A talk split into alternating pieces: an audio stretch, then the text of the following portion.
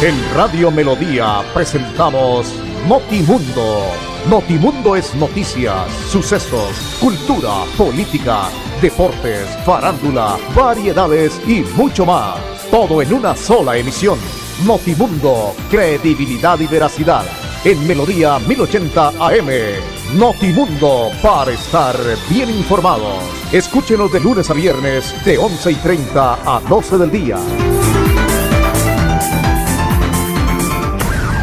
Muy bien, tenemos en Colombia 11 de la mañana 30 minutos. Saludo cordial a todos nuestros oyentes. Bienvenidos. Aquí estamos en este espacio de noticias de Notimundo para contarles lo que se ha presentado en las últimas horas.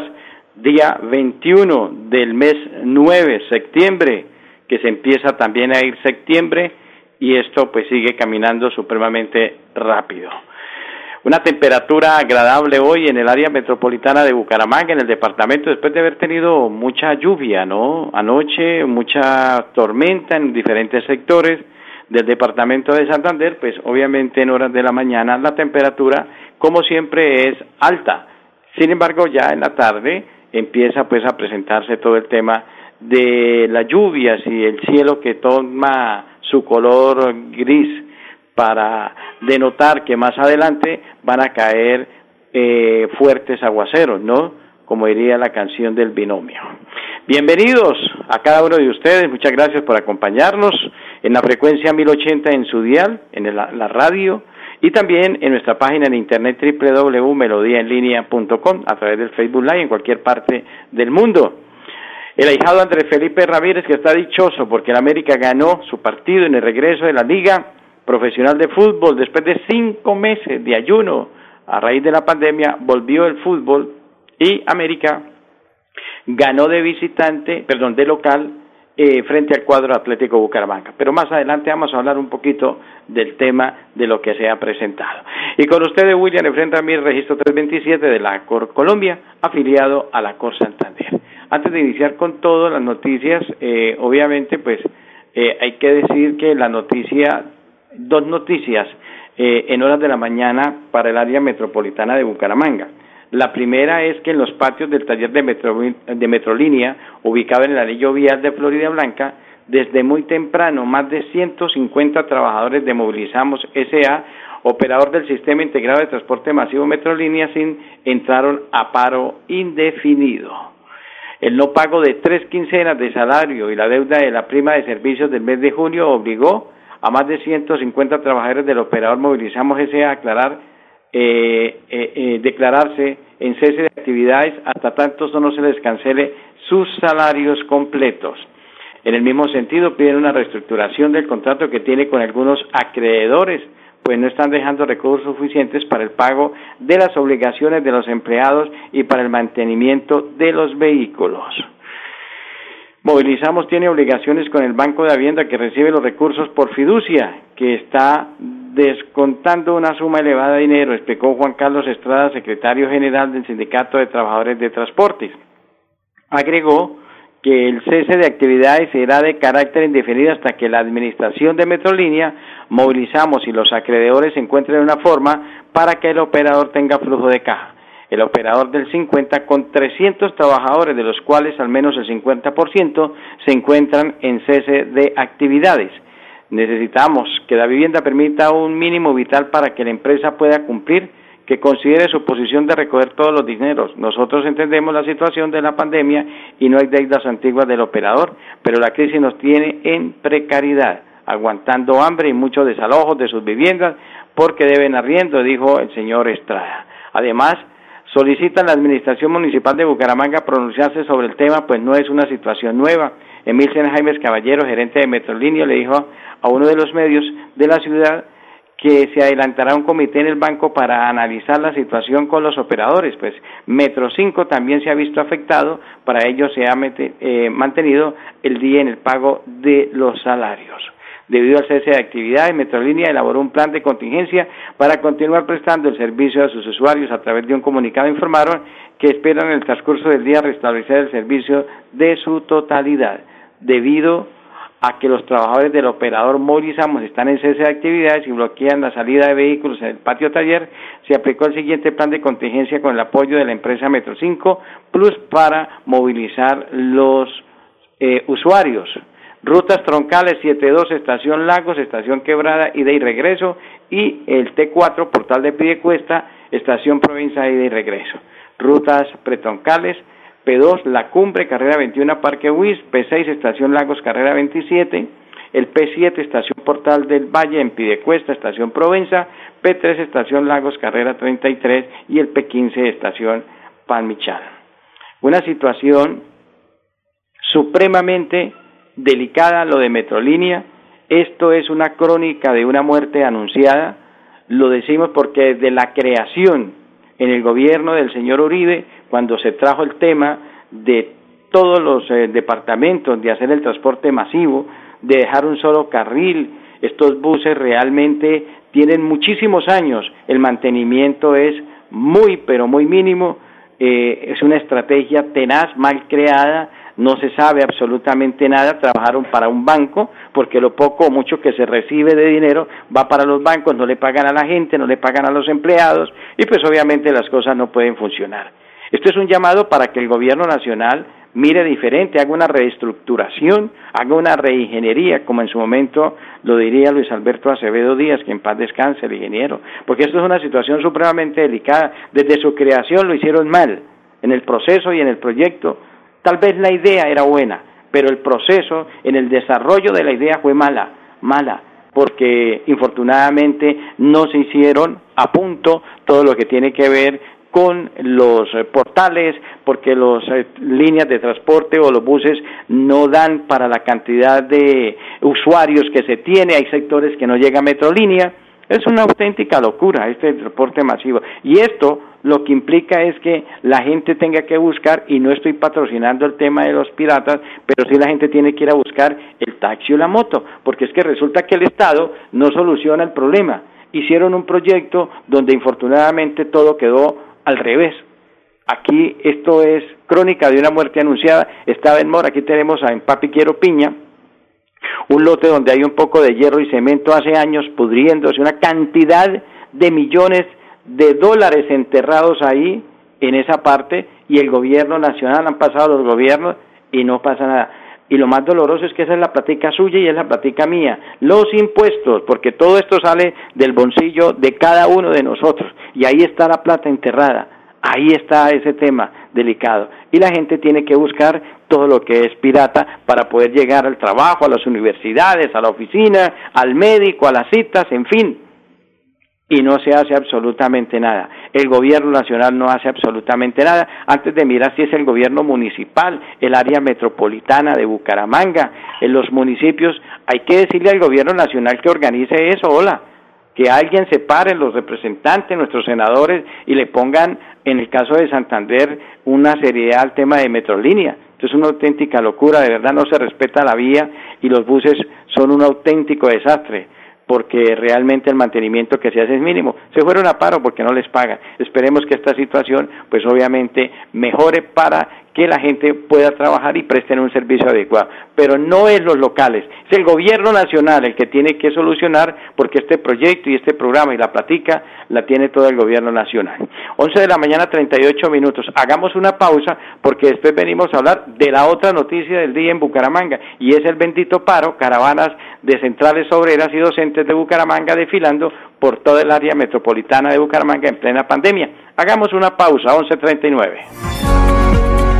En Paz invierte el cobro de la tarifa de alcantarillado en mantenimiento y reposición de redes, expansión de infraestructura y tratamiento de aguas residuales. En Paz, construimos calidad de vida.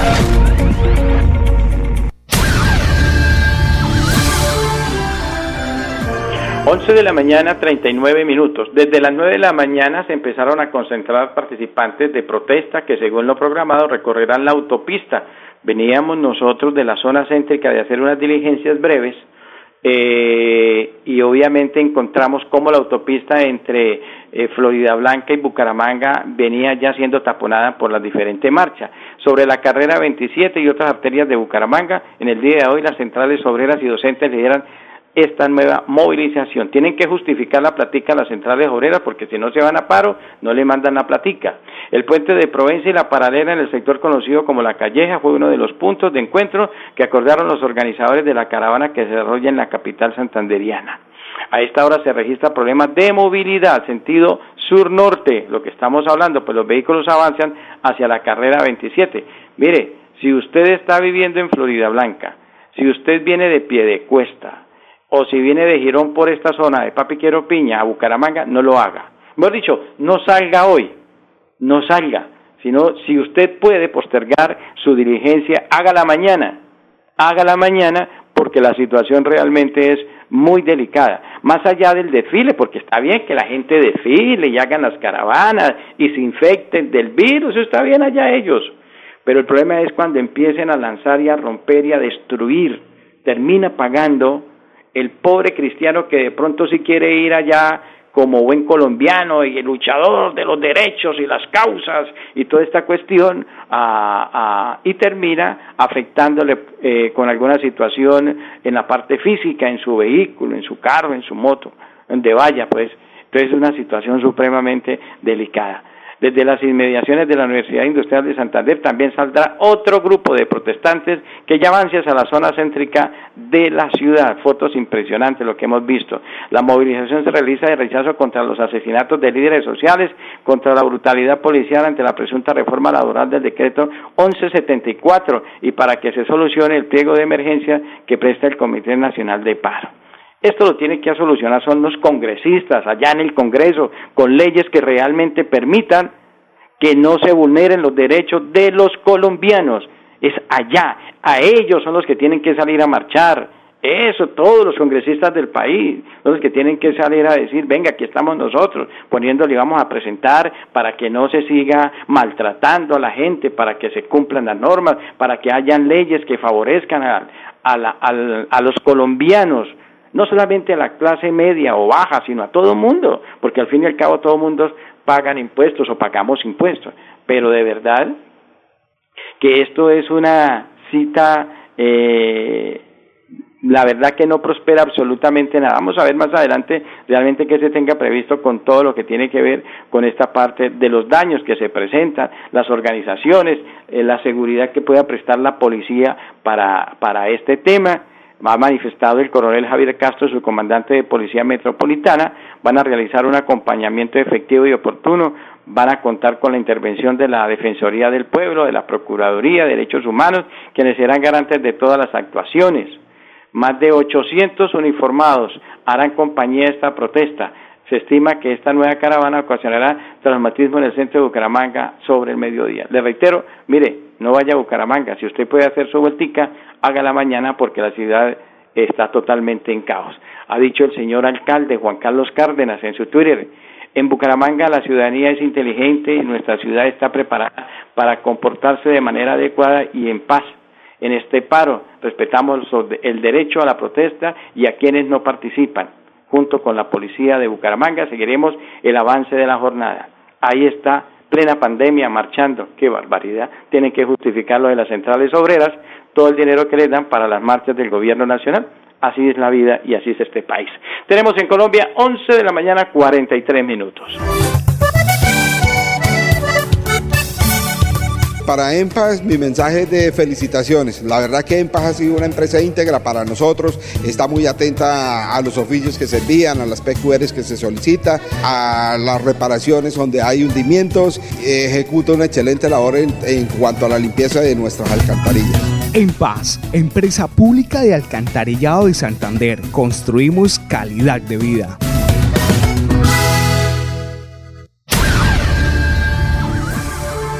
11 de la mañana, 44 minutos. Dejamos a un lado el tema de los paros, de las marchas, de todo lo que se ha presentado en Bucaramanga en inicio de semana, sobre todo en el tema de Metrolínea y todas las marchas que se tienen previsto por parte de las centrales obreras y de todos los que eh, están descansando y salieron a marchar, para hablar un poquito del cierre vial en el sector El Prado por obras de reposición de la empresa de alcantarillado de Santander, la EMPAS, que le informa a la comunidad en general que en el corredor vial entre la carrera entre la carrera 36 y las calles 35, 36 y 37 del barrio El Prado Bucaramanga se encuentra cerrado temporalmente por obras de reposición de redes de alcantarillado.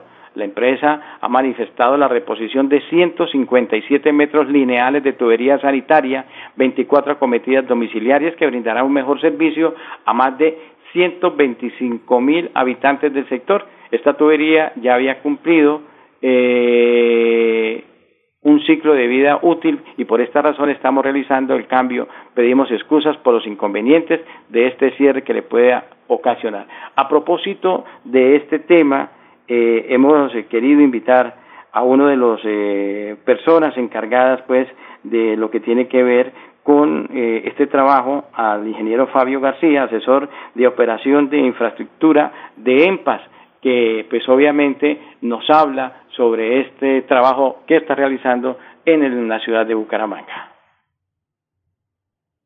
En este momento la empresa pública de Alcantarillado de Santander se encuentra ejecutando la obra de reposición de la red de alcantarillado de la carrera 36 entre calles 35 y 37 del barrio El Prado en la ciudad de Bucaramanga, con el cual se esperan optimizar 157 metros lineales de tubería que ya habían cumplido su vida útil.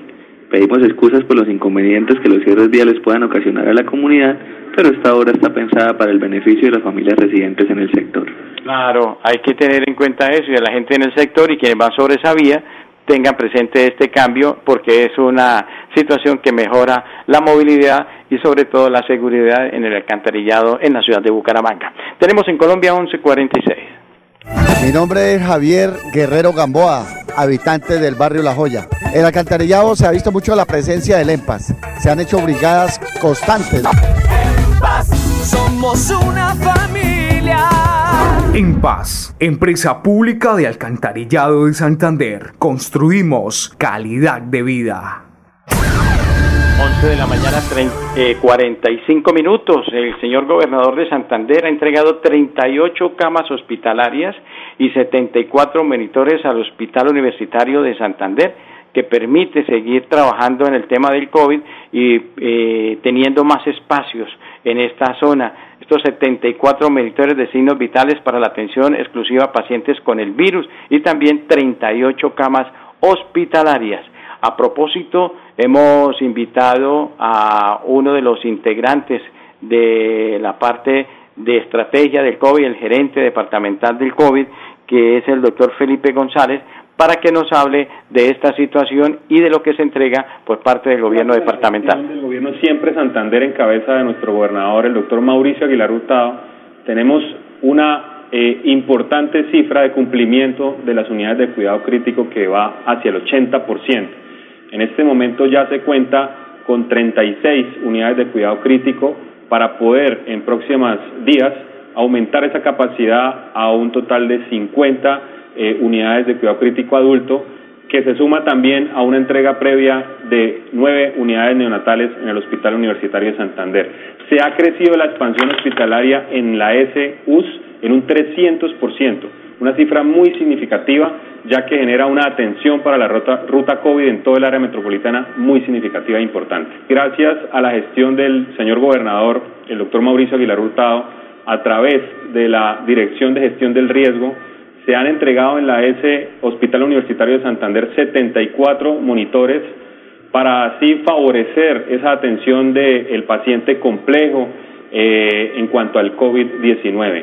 Es importante también recalcar que a través de la gestión del gerente de la S se han hecho adecuaciones de infraestructura importantes, mejoramiento de la ruta COVID dentro del hospital, también las carpas de aislamiento para sospechoso, que definitivamente hace que la pandemia en Santander siga mitigándose. Muy bien, al doctor Felipe González, el gerente del COVID en Santander, tenemos en Colombia 1148. Mi nombre es Javier Guerrero Gamboa, habitante del barrio La Joya. En alcantarillado se ha visto mucho la presencia del EMPAS. Se han hecho brigadas constantes somos una familia. En Paz, empresa pública de alcantarillado de Santander, construimos calidad de vida. 11 de la mañana 48 minutos. A 21.336 asciende el número de pacientes recuperados de COVID en el departamento. Vale la pena pues resaltar que cada vez está er, eh, mejorando. Sin embargo, al corte de ayer hubo 463 de pacientes eh, que también fueron recuperados. La suma total, ah bueno, hay que decir que 14 personas fallecieron este fin de semana, en el día de ayer, en Barranca Bermeja 2, Bucaramanga 6, Florida Blanca 2, Girón 2, Málaga 2. En términos generales, un total de 27.463 casos, hay activos 4.987, recuperados 21.336 y un total de 1.140 personas fallecidas en lo que tiene que ver con el COVID. Esos son los números para este corte del día de ayer. 11.50, bueno, inició la liga eh, nuevamente, recordemos que se quedó parada pues en la fecha 8, la fecha 9, y pues esto se ha iniciado. Se inició con fútbol en diferentes escenarios, sin público obviamente, con todas las medidas. Los resultados, Equidad ganó 4 por 0 al Boyacá Chico en su patio. Atlético Nacional y Deportes Solima, es un partido que está pospuesto. Eh, Patriotas de Boyacá de local perdió 0 por 1 frente a Envigado. Pereira de local perdió 1 por 2 frente al Deportivo Independiente Santa Fe, frente al Independiente Santa Fe. Alianza Petrolera, hombre, ganó en Barranca Bermeja 1 por 0 al Medellín, buena campaña de Alianza. Millonarios de local perdió 1 por 3 frente al Once Caldas. El Pasto ganó y es líder de la liga, dos goles por cero frente al equipo de Jaguares de Córdoba. Junior le ganó de local eh, 2 por 1 a Águilas Doradas. América ganó dos goles por uno al Bucaramanga y esta noche se verá Cúcuta Deportivo frente al Deportivo Cali. Bucaramanga, después de cinco meses, como muchos equipos volvieron, hay que decir que el partido fue interesante, bueno, puso en momentos al América en aprietos, sin embargo, América venía de varios traspiés, tema Libertadores, en la final de la Supercopa, pero al final ganaron de local en la liga y eso los pone ahí en, en, todo lo que tiene que ver con esta situación. Bucaramanga marcó eh, nuevamente John, eh, Roger Torres, un golazo de Roger Torres de tiro libre, bonito el gol. La tabla, ¿cómo está la tabla? Pasto es primero, eh, sigue líder el cuadro deportivo Pasto. El segundo es el cuadro Deportes Tolima, que tiene, Pasto tiene 17 puntos, Tolima tiene 16, el Independiente Santa Fe tiene 16, es tercero, y cuarto es Alianza, también con 16 al lado Junior quinto con 16, sexto Nacional 15, el séptimo Once Caldas 15, América octavo se mete ahí con 15, noveno Equidad con 12, aparece el Deportivo Cali eh, con 12 que juega hoy, Envigado es 11 con 12 puntos, 12 Pereira con 11, 13 Deportivo Independiente Medellín con 11, el 14 es Águilas Doradas con 10 puntos, y aparece en la posición número 15 Atlético Bucaramanga que tiene 9 puntos. Millonarios 16 con 7, 17 Jaguares con 7, 18 Cúcuta con 6, 19 Boyacá con 5 y último Patriotas de Boyacá que es 20 en la tabla con 4 puntos. Esa es la situación de lo que se tiene pues previsto en lo que ha sido el resultado. Reiteramos, Bucaramanga tiene que seguir mejorando, ha dicho el técnico que se tiene que seguir trabajando fuertemente para que cada vez el equipo tome la medida. Próxima fecha, la fecha número 10, la vamos a tener entre septiembre 25, eh, se dará inicio con Jaguares de Córdoba, Equidad, Once Caldas Atlético Nacional. Después viene el día septiembre 26 a las 6 de la tarde, Atlético Bucaramanga frente a Patriotas. Una buena noticia, va por los dos canales, tanto Win como Win Más, este partido del Bucaramanga frente a Patriotas. Aparece Envigado Junior también para la fecha y Deportes Tolima frente al América, le toca de visitante el equipo de Don Andrés. Septiembre 27 se complementa la jornada Boyacá Chico contra Cúcuta, Deportivo Cali Alianza Petrolera que se va a Petrolera a jugar frente al Cali en Cali, Medellín frente al Pereira, Santa Fe frente a Millonarios y cerrará la gente de Águila Dorada frente al Deportivo Pasto. Eso es lo que tiene que ver con la liga que ha iniciado, reiteramos, con mucha, mucho fútbol, muchas noticias, hombre, porque se necesita que el fútbol retome nuevamente. Y también Obviamente hay que decir que el torneo ha tomado su manija, algunos resultados miramos, Atlético 0 por 0 frente a Fortaleza, Llanero ganó 2 por 0 al Real Cartagena, y vamos mirando a la gente de Cortuluá empató de local, Unión Magdalena le ganó dos goles por cero a Boca Junior, el Huila empató de visitante, Valledupar le ganó al Real San Andrés dos goles por uno. Y el Quindío empató dos por dos frente a Orso Marzo en lo que tiene que ver con el torneo que también ha dado inicio. Esos son los números, ya también mañana vamos a hablar un poquito más en profundidad del tema deportivo. Ah, en el Tour de Francia, qué alegría, pues obviamente, más allá de no haber tenido el título, ver cómo dos colombianos se quedaron ubicados dentro de los 10 no era fácil, eh, después de que la lesión de nuestro campeón, eh, sin embargo, ahí estaban más colombianos haciendo fuerza por eh, ese trabajo tan importante en el Tour de Francia que termina, reitero, y que permite que dos de los nuestros se ubiquen en la tabla de los 10.